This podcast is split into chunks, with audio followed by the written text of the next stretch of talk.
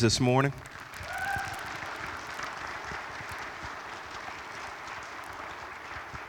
Join with me in prayer. Father, we thank you that you are here today.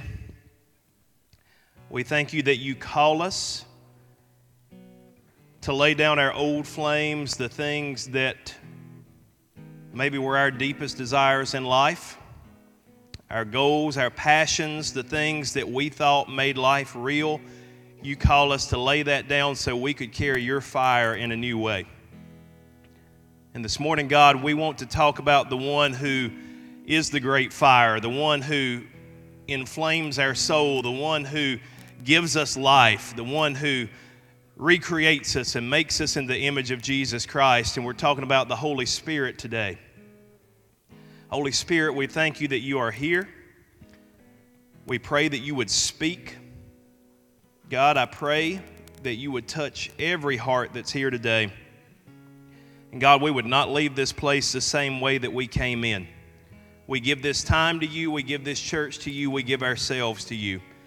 Thank you for blessing us. Thank you for your presence here. Thank you for the blood of Jesus Christ. Thank you that, God, you want to do something new with us, God. You have done things with us before, you have used us in great ways, but, God, you want to do something special with us. And God, I pray that would happen. I pray that something would happen in this service that would result in that. And so thank you for all that you're going to do in advance. Father, we love you and we praise you in the precious name of Jesus and through the power of the Holy Spirit. And Rushwood said together, Amen. You may be seated this morning. First thing I got to do is ask you guys to pray for me. I don't know. My wife and I were talking. I may have had the flu one time before in my entire life, but I definitely had it this week.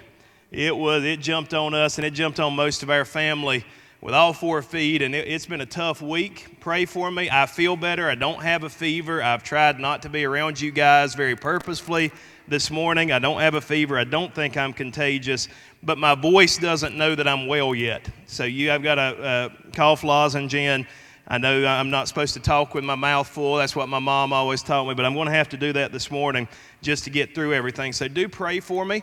Uh, probably yesterday morning I couldn't have preached. It, it, was, it was that close of me not being able to be here and bring this message to you. And I know that Pastor Jason could have pinch hit for me and done a great job, but where we are in this series, um, I just felt like I needed to be here and I needed to bring this message to you.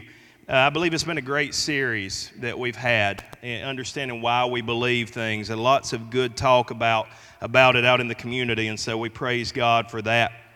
But I'm not going to say a lot of extra stuff this morning because I'm going to have to save my strength just to hit exactly what we're talking about this morning. But we are to kind of a tipping point in this series.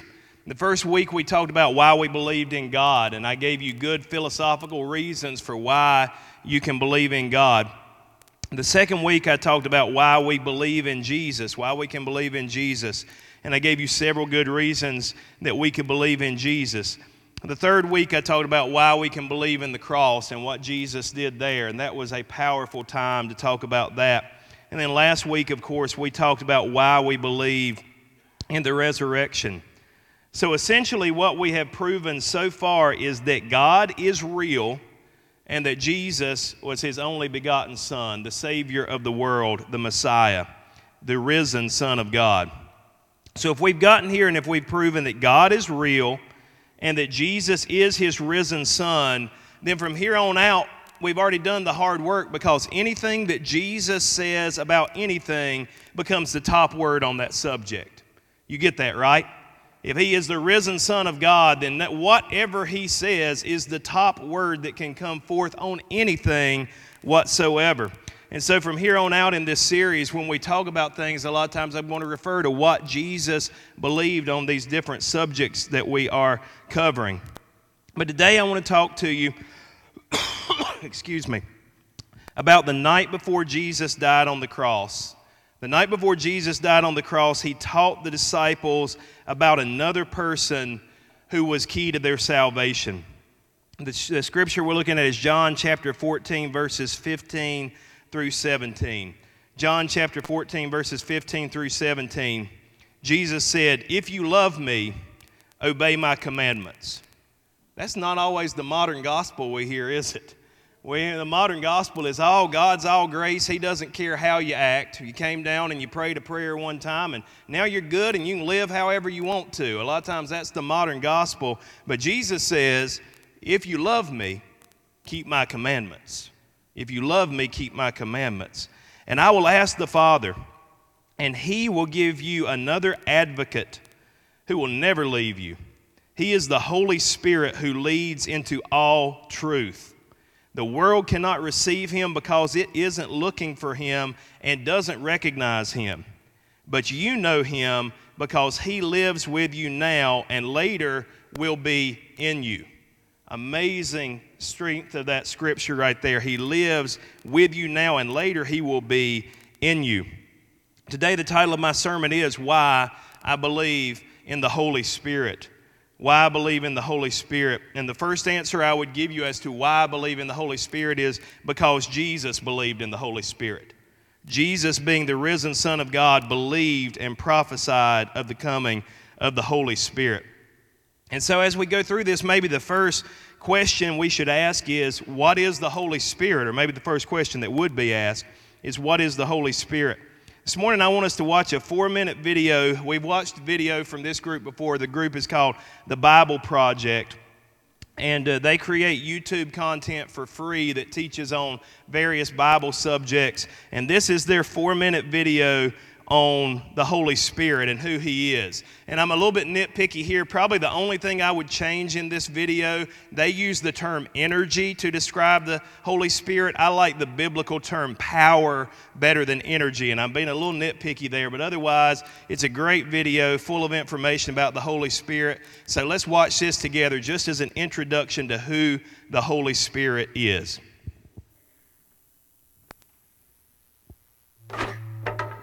If you've ever heard the phrase the Holy Spirit and you want to know what it means, where do you start? Well, you have to start on page one of the Bible, where the uncreated world is depicted as this dark, chaotic place. But then above the chaos, God's Spirit is there, hovering, ready to bring about life and order and beauty. Okay, but what is God's Spirit? Yeah, so the Spirit is the way the biblical authors talk about God's personal presence.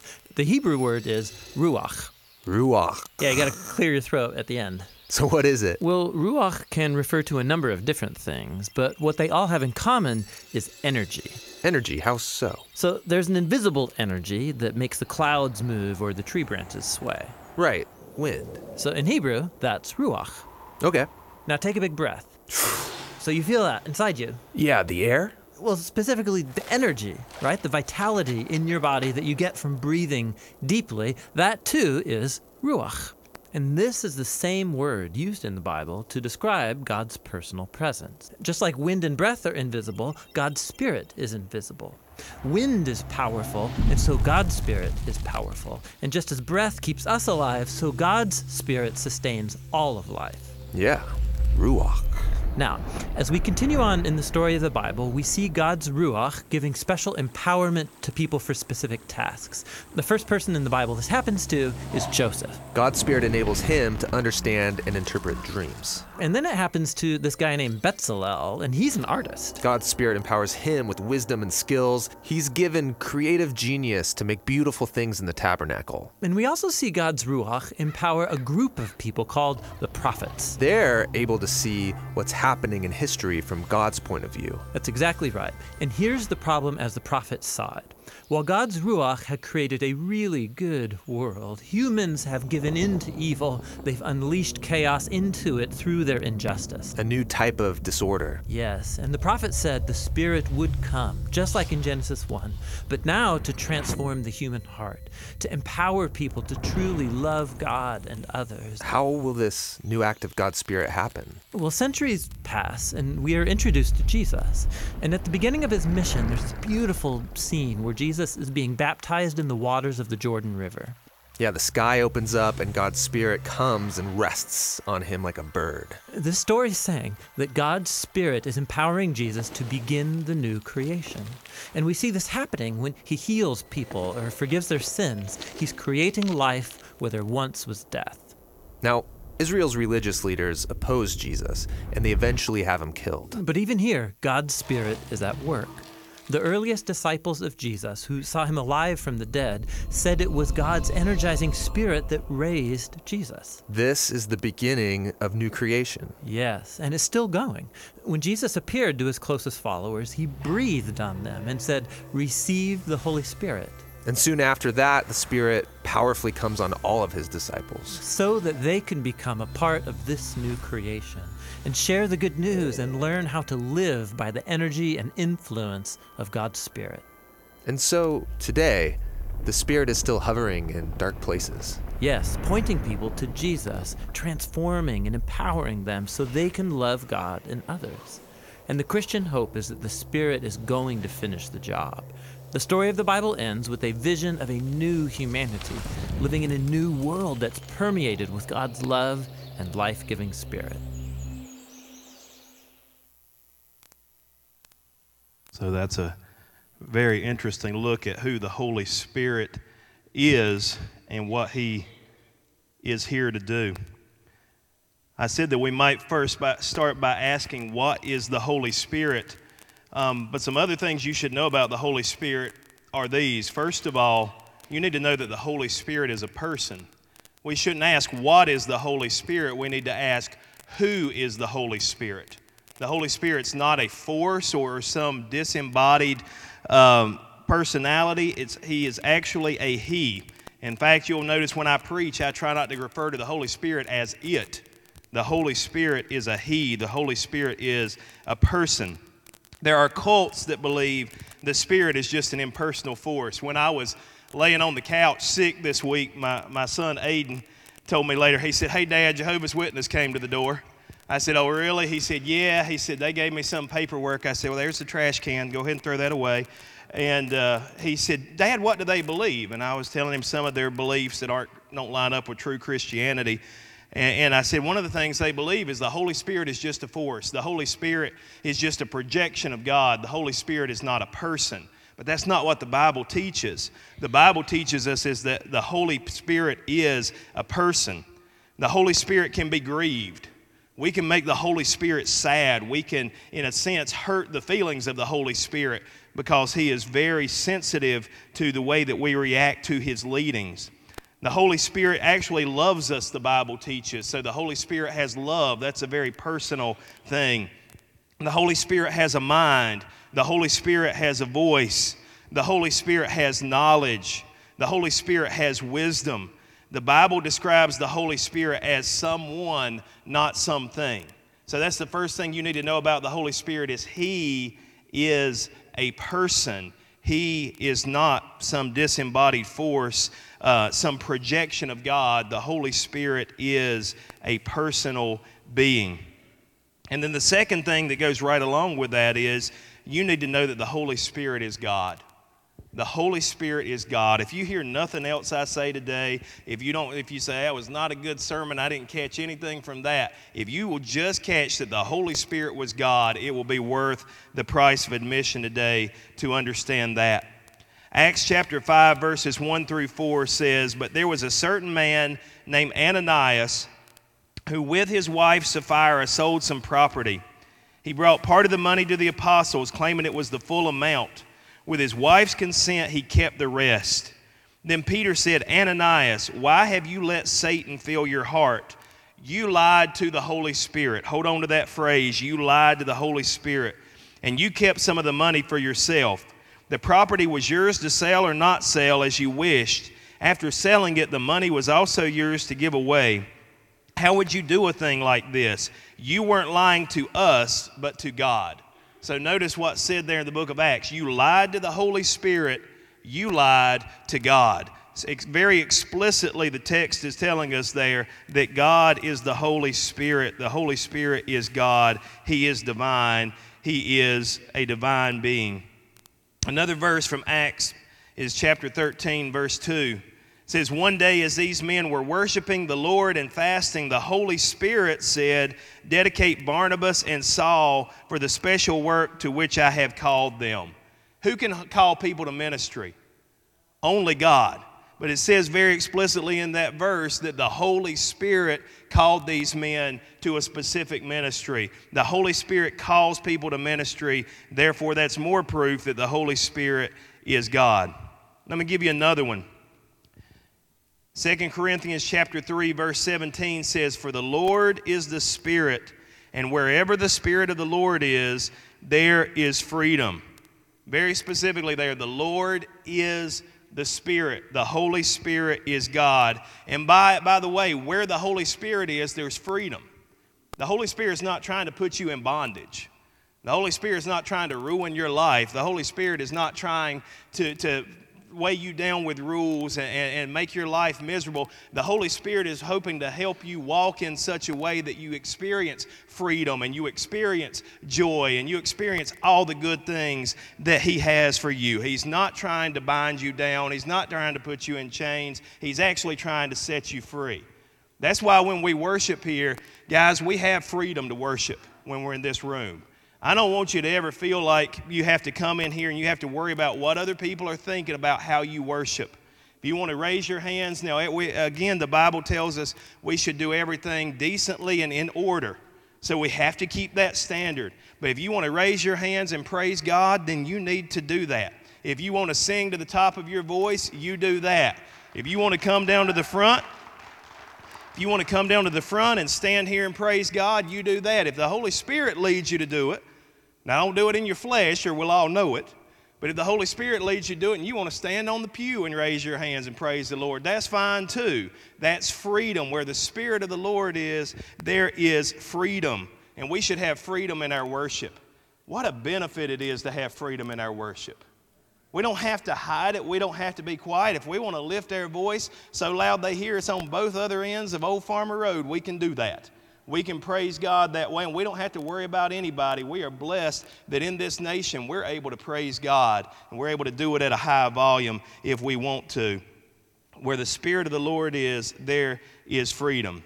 Then the Holy Spirit is God. He is a person, and He is God.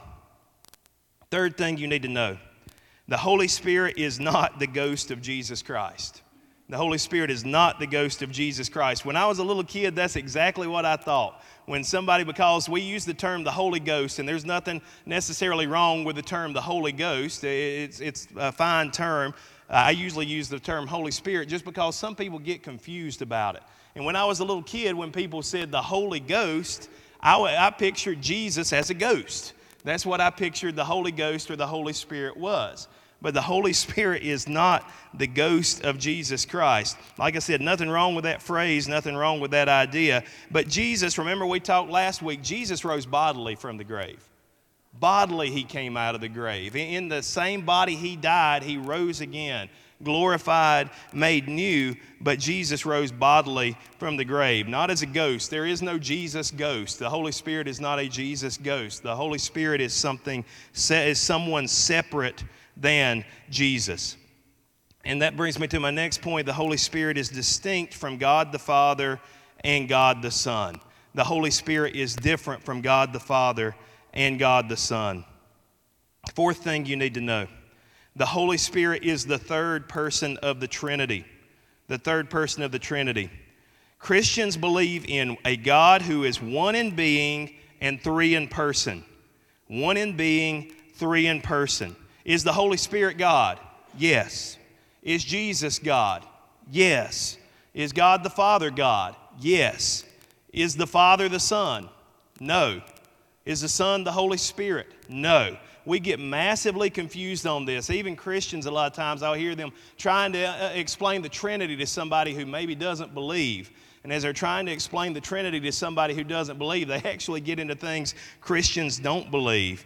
The Holy Spirit is part of the Trinity, three in one. But we try to explain the Trinity in poor ways oftentimes. Probably you've heard this one before. Some people say, well, the Trinity is like water. Water is liquid water, ice, and water vapor, and yet all three are water. And they'll say that teaches the Trinity. But that's not what the Bible teaches about the Trinity.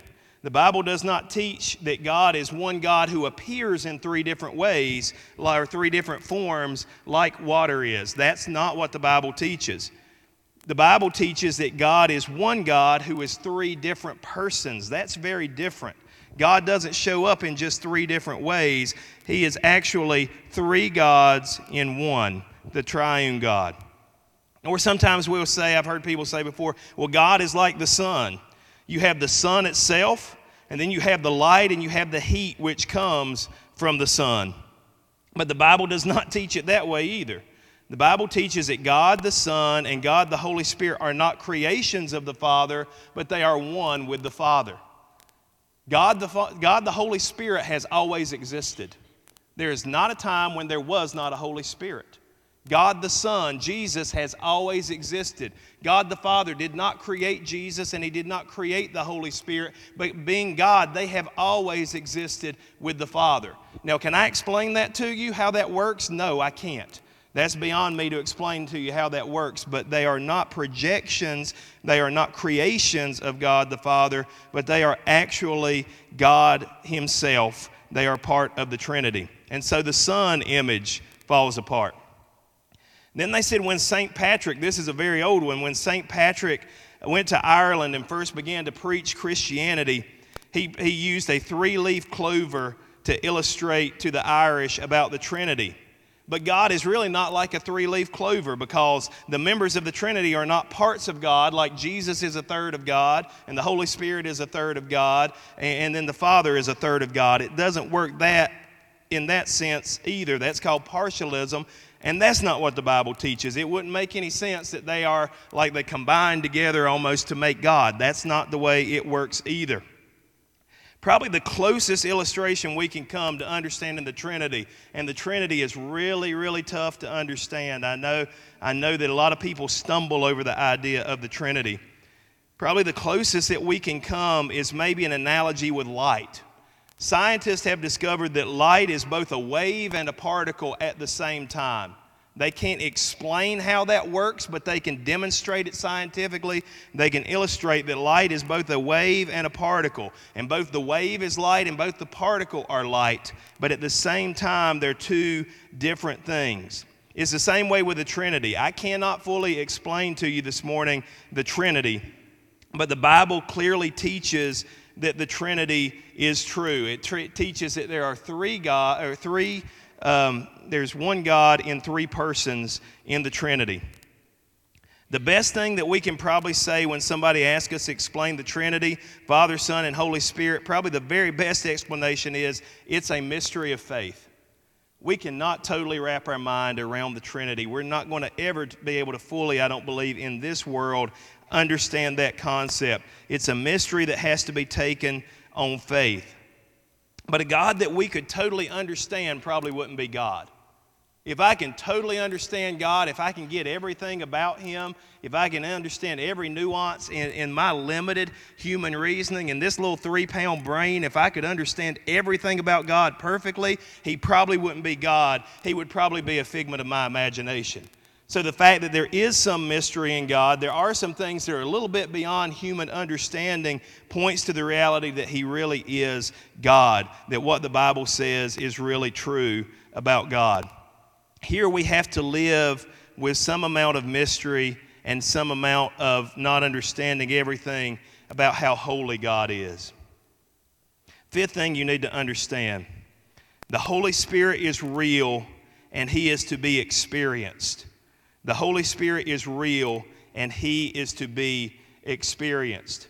Acts chapter 19, verses 1 through 6 says, While Apollos was in Corinth, Paul traveled through the interior regions until he reached Ephesus on the coast, where he found several believers.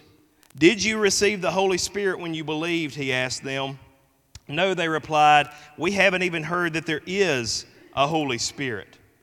Then what baptism did you experience? He asked. And they replied, The baptism of John.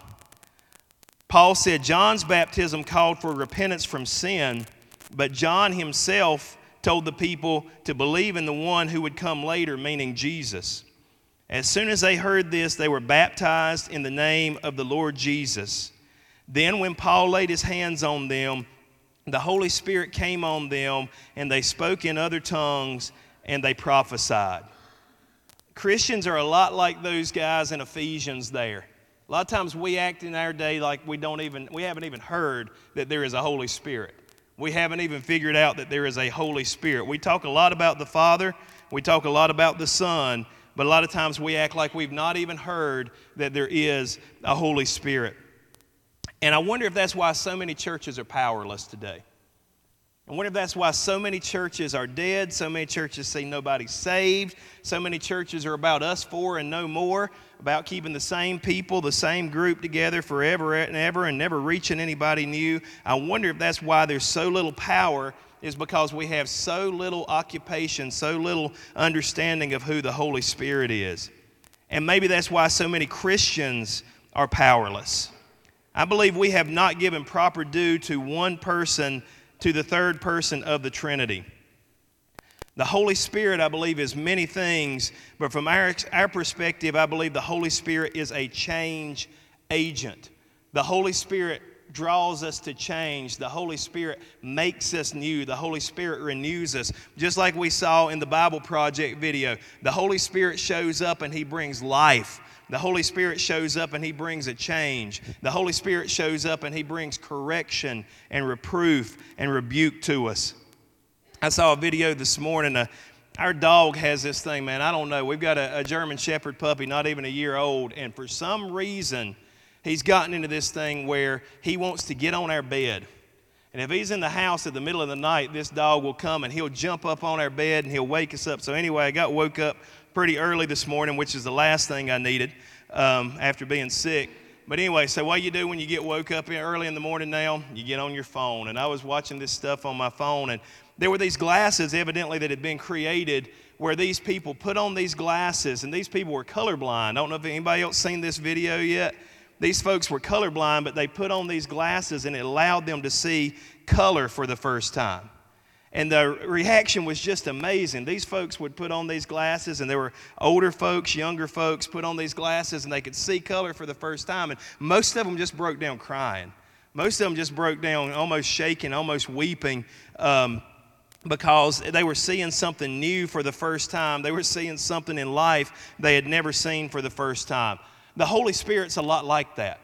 When the Holy Spirit comes on us in a new way, all of a sudden we see something we've never seen before. We experience life in a way that we have never experienced life before. The Holy Spirit is a change agent, He brings change into our lives. If you don't know the Holy Spirit, if you don't know the Holy Spirit, if you've never really truly experienced the Holy Spirit, if you don't know Him, then He is always drawing you to Jesus. That's his primary job is to speak about Jesus, to speak about who he is. If you don't know the Holy Spirit, he's all around you and he is drawing you to know Jesus, to get to know who Jesus is, the risen Son of God. If you do know God, if you do know the Holy Spirit, then the Holy Spirit's not just around you, but the Holy Spirit is actually inside of you. And he's doing the same thing. He's drawing you to Jesus, but in deeper ways, in newer ways, understanding him in deeper, fuller ways, speaking on his behalf to us, to our heart, and to our soul. The Holy Spirit sometimes gives us words to say. I don't know if you've ever been in a situation, but if you do much ministry, you'll get in situations, people will ask you questions or they'll say things to you, and you have no clue how to react and how to respond. And all of a sudden, you'll find that the Holy Spirit, if you'll just give a second and if you'll just tune in and if you'll just seek His leading, all of a sudden you'll find the Holy Spirit gives you the exact words to say. It always amazes me when I preach. A lot of times, the things I thought were good, nobody ever comments on again. And there's some things I'll just say kind of off the cuff. It just kind of got dropped in my mind as I'm preaching. And people will come back and say, Do you remember when you said such and such? That changed my life, or that helped me with a situation. And I'm thinking, I hardly even remember saying that. I didn't think that was worth anything at all. But the Holy Spirit had used me in a way that I did not even understand. He gives us the words to say if we'll just submit ourselves to Him and listen to Him. Somebody said uh, one time it's almost like a holy teleprompter. The Holy Spirit gives us what to say in certain situations. Another thing that the Holy Spirit does is the Holy Spirit convicts. And I didn't have this in my sermon notes, I did these sermon notes on, on, on Monday afternoon as I knew I was getting sick, and I was like, I better get this done or I'm going to have nothing for Sunday morning the way I was feeling, and I was right. But I didn't have this in my sermon notes, but the Holy Spirit convicts us. And you know, guys, there's, that's a word we don't use in church a whole lot anymore is conviction. I used to hear it all the time growing up. People would say, Are you under conviction? Has the Holy Spirit put you under conviction? And what that simply means is the Holy Spirit is correcting your attitude or He is correcting some sort of action in your life. He it basically makes you feel bad for the sin that you're in. We don't talk a lot about conviction anymore. People don't want conviction a lot of times in churches anymore. If the pastor preaches, I had a guy one time who told me, he said, Oh, I just love coming to your church. He said, I like it so much better than the church I used to go to. When I leave your church, you know, I feel good about myself at the end of the service. I just feel good. Everything feels good, you know, and I just I just love your church because it makes me feel good. Well, then I found out a little bit later this same guy was involved in all kinds of sin, all sorts of problems, and I thought the worst thing that guy could have felt going out the door was good. He did not need to feel good. He needed to feel conviction over some of the things he was doing. And it, it actually convicted me as a minister. I thought, what am I doing if this dude comes to my church every day and he feels good when he leaves and he's doing all sorts of things that are an affront to God, an affront to the, the name Christian that he wears? Sometimes we need to feel bad. Sometimes I need to make you feel bad. Sometimes my preaching needs to make me feel bad. Y'all with me this morning? I know I'm sick. But y'all can't all be sick, right? I mean, y'all, y'all with me this morning, right? Sometimes we need to feel bad when we leave church. We need to feel like, you know what? That pastor was right. I didn't like what he said. I didn't like what the Bible said. I didn't like what the Holy Spirit said to me today, but everybody was right. I'm in the wrong. I need to change. That's called conviction. We just, it amazes me now. I'm about to preach and I'm about too sick to preach, but y'all, it amazes me now how Christians have no sense of conviction. Come in, stand up, raise our hands, praise God. You know, oh, that worship was great. Oh, pastor's sermon was great. Just praise God. Go out the door and just live just like the world. All kinds of sin, all kinds of things we know good and well that this book is against. It's not like we're baby Christians. It's like not like we're just starting out. We know good and well we shouldn't be doing these things and just go on and don't feel a bit bad about them. That's the thing. Where is the conviction anymore? That's scary when we get to that point, church. That's scary, church, when we get to the point where we don't feel bad about going against God's laws, when we don't feel bad about breaking His commandments. We feel like we're okay. Oh, and I could point out all sorts of specific examples, and I'm not here to do that this morning because somebody would think I was aiming it at somebody, and I'm not, I'm not doing that this morning. I'm just talking about the church in general anymore. We don't fall under that Holy Spirit conviction like we used to. I remember as a kid, man, preachers would preach, congregations would listen, and they'd rush down to the altar, and man, they'd tremble and cry out before God. They were broken. Man, something in their life that broke God's heart. They wanted to get it right.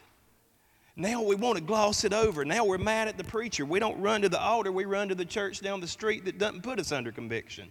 That's what happens anymore. Something's wrong when we're to that point. Something is wrong. Maybe it's the maybe it's the preaching, maybe it's the worship, maybe it's the church, maybe it's the people in the pew. I don't know, but something's wrong when conviction doesn't hit us anymore the way that it used to. I don't know about you. I want to live a life that's pleasing to God. I do. And I know I'm far from perfect. I know I'm fragile and I'm frail, and in my own strength, I'm nothing. But I know that I have a desire to live for Him because He loved me enough to save me. Loved me enough to save me.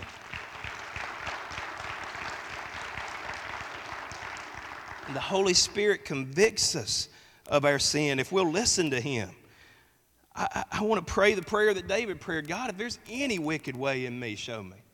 Any wicked way, anything I'm doing wrong, God. We can have blind spots, y'all. It's not that we always know exactly what we're doing. Sometimes we have blind spots, and God has to show us our blind spots. But I want to be pleasing to Him, I want to love Him. That's the other good thing about the Holy Spirit, though. He does convict us, but He doesn't just leave us there. If we'll repent, if we'll come to Him in humility and, and seek His face and seek His power, He empowers us to live better than that. That's the great thing. You don't have to do it by yourself, and I don't either. We don't have to live holy lives in our own strength. In fact, that's the most futile thing in the world is to try to live a holy life in our own strength. But God gives us the Holy Spirit. He places the Holy Spirit in us so that we can live holy lives and we can be a reflection of His light and His love in this world. And so there's nothing that you're struggling with that cannot be overcome by the power of the Holy Spirit if you'll just submit to Him and you'll just surrender to Him. You say, Brent, I've got an addiction. It's been an addiction for years. I can't overcome it. I know you can't overcome it. But in the power of the Holy Spirit, you can. Because He can do all things. Why? Because I've already told you this morning, He's God. And He can help you overcome anything that you're facing. You say, I've got a shortcoming. I have a failure. I have a bad attitude. I counsel people sometimes, you know, I do, I do mediation sometimes between people, and, and it's always like, well, I did nothing wrong. It's always the other side. Look, it's almost always not just one sided. But where's the humility of saying, you know what? I had a bad attitude and I'm going to apologize for that.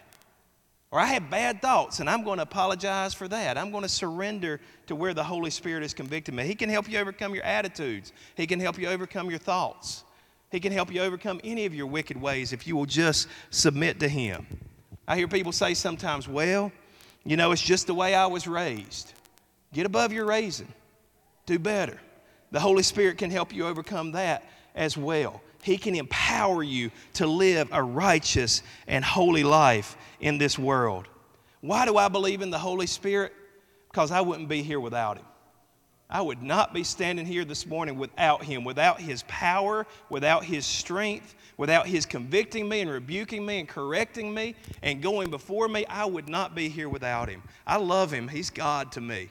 I've had people say before, Can you pray to the Holy Spirit? Absolutely, He's God. I pray, Holy Spirit, come and fill me. Holy Spirit, come and do something new in me. I was praying this morning. I said, Lord, I'm going to need a lot of help today. I don't even feel like going to church, you know. I, am sick. I'm going to need a lot of help today just to get through this. And, I, and that's just, it's not just on Sunday mornings when I'm sick. That's about every Sunday morning I get up. Lord, I'm going to need a lot of help today. I'm still me and you're still you, and I still need you to help me get through this, to help me do what you've called me to do. And I believe you're the same way as well. I believe on Monday morning, tomorrow morning, when you get up and you go to that job and you got to face that boss that gets on your nerves or that coworker that drives you crazy or, or I don't know what goes on, but you're going to, you're going to need his help. And the good thing is he's going to be there and he's going to help you. He's an advocate, he's a comforter, he's a helper. He's one of our closest friends, Father, Son, and Holy Spirit, and we need him more and more every day. Look, I, I'm just about out of voice here but the worship team is going to come and they're going to lead us in a song. And I'm not really going to direct this. We're talking about the Holy Spirit. One of the neat things about the Holy Spirit in the book of Acts is you just can't, pre- in the Acts, by the way, book of Acts should probably be called the Acts of the Holy Spirit and not the Acts of the Apostles because the Holy Spirit keeps showing up and doing amazing things when you read that book. But uh, I, I don't want to direct this too much because He's God and He can direct it however He wants. But the worship team's going to come up and sing a song, and we're going to have the front open. If you want to come up here and you want to kneel and you want to pray, that's good. And if you want to sit on the front pew and you want to pray there, that's good. And if you want to turn around in your pew and pray, that's good. And look, if you're watching at home and you want to pray right where you are, that's fine as well. Just let the Holy Spirit lead whatever needs to happen this morning, I sure can't direct it, but I know that He can. But as we sing this song, I want you to sing it knowing that the Holy Spirit is fighting the battles for you. If you'll just get out of His way and let Him, He's there. He's fighting. He's moving on your behalf. He loves you. He wants the very best for you. And so he, He's God and He can make the very best happen for you. Let's mind the Holy Spirit this morning. Let's stand and worship together. The front is open, the altar is open. Do as God leads.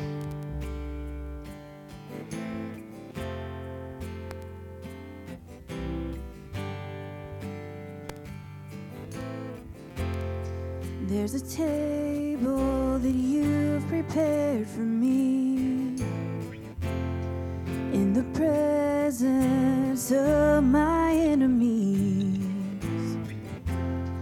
It's your body and your blood you shed for me. This is how I fight my battles.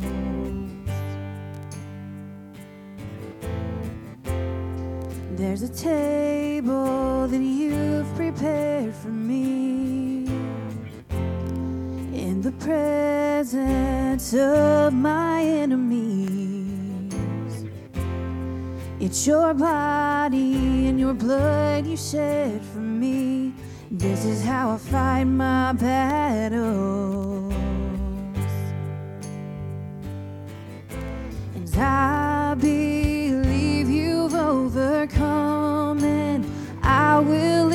my song of praise for all you've done. This is how I fight my battles. This is how I fight my battles. This is how I fight my battles. This is how I. This is how I fight my battles. This is how I fight my battles. This is how I fight my battles. This is how I.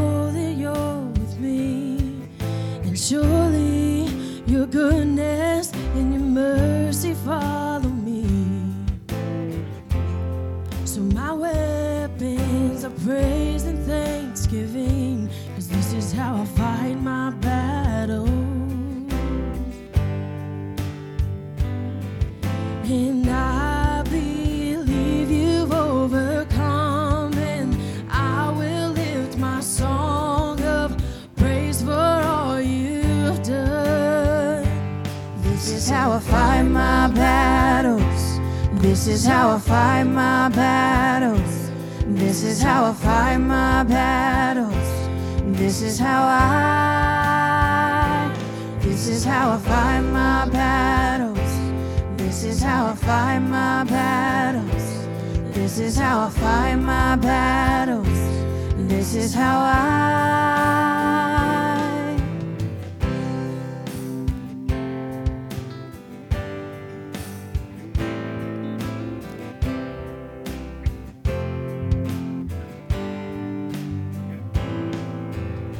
It may look like I'm surrounded, but I'm surrounded by you. It may look like I'm surrounded, but I'm surrounded by you. It may look like I'm surrounded, but I'm surrounded by you. It may look like I'm surrounded, but I'm surrounded by you. It may look like I'm surrounded, but I'm surrounded by you. It may look like I'm surrounded, but I'm surrounded by you. Cause this is how I fight my battles. This is how I fight my battles. This is how I fight my battles. This is how I. This is how I fight my battles. This is how I fight my battles. This is how I fight my battles. This is how I. It may look like I'm surrounded, but I'm surrounded by you. It may look like I'm surrounded, but I'm surrounded by you.